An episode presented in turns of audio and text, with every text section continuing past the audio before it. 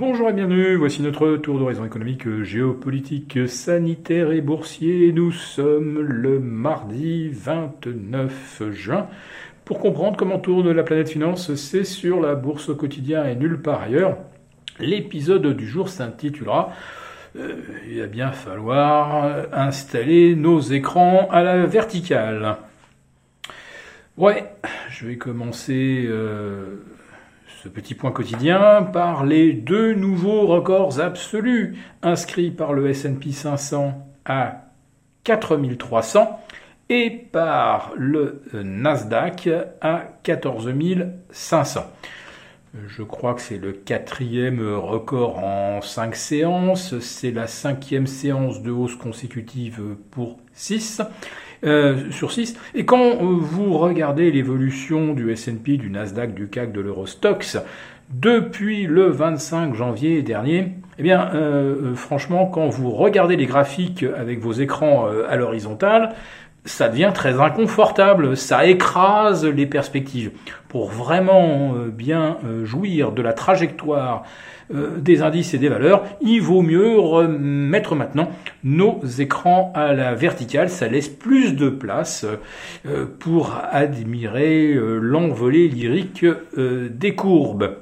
Et il n'y a pas que les cours de bourse qui s'envolent, puisque la confiance des investisseurs est également au zénith, pas seulement aux États-Unis, mais également en Europe. Alors, euh, l'indice ESI du sentiment économique en Europe a bondi de 3,4 points à 117,9 et euh, dans l'Union européenne, on gagne également environ 3,5% à 117. Voilà, euh, ce sont les plus hauts niveaux qu'on a jamais observés depuis 21 ans. Donc euh, là, on parle effectivement du sentiment euh, des, des agences économiques et des investisseurs.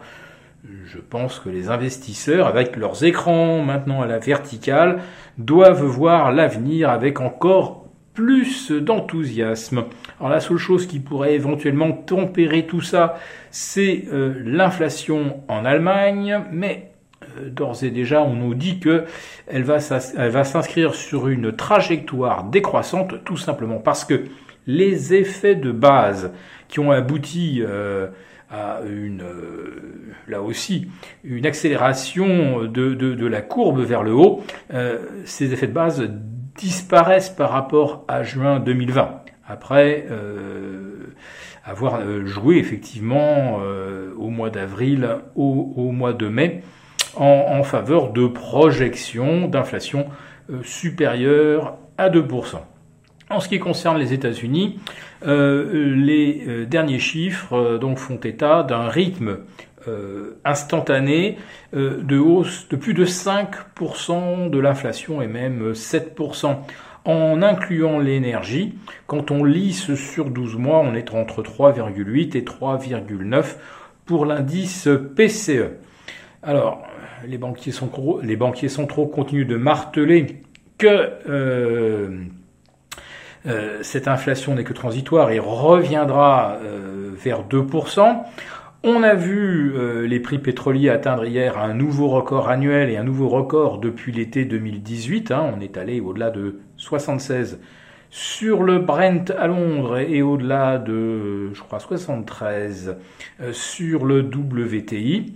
Mais on nous explique qu'aux États-Unis, le nombre de puits en fonctionnement est encore très très inférieur à ce qu'il était avant la pandémie de Covid. Autrement dit, il y a bien des capacités de production en réserve aux États-Unis et il y a également euh, l'hypothèse d'un retour de l'Iran, oui l'Iran, sur euh, le marché pétrolier en tant qu'exportateur.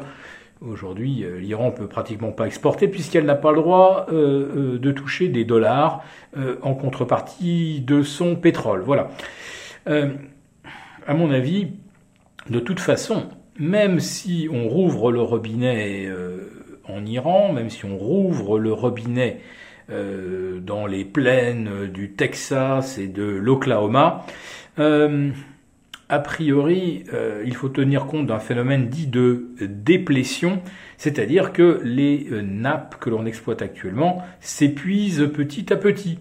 Or, comme on n'a fait aucune recherche depuis euh, un an et demi et qu'on avait déjà fortement ralenti les efforts de prospection en, depuis 2014 et surtout à partir de, de 2015, les actionnaires de Valourec, de CGG et de Technip euh, en savent quelque chose, eh bien, compte tenu du taux de déplétion, euh, il ne faudra peut-être pas attendre très longtemps, et peut-être pas très au-delà de 2022, pour voir euh, l'offre de pétrole satisfaire difficilement la demande. Donc si on a une baisse du pétrole, elle ne sera à mon avis que transitoire. Donc le scénario inflationniste à moyen terme, on peut continuer euh, de le valider.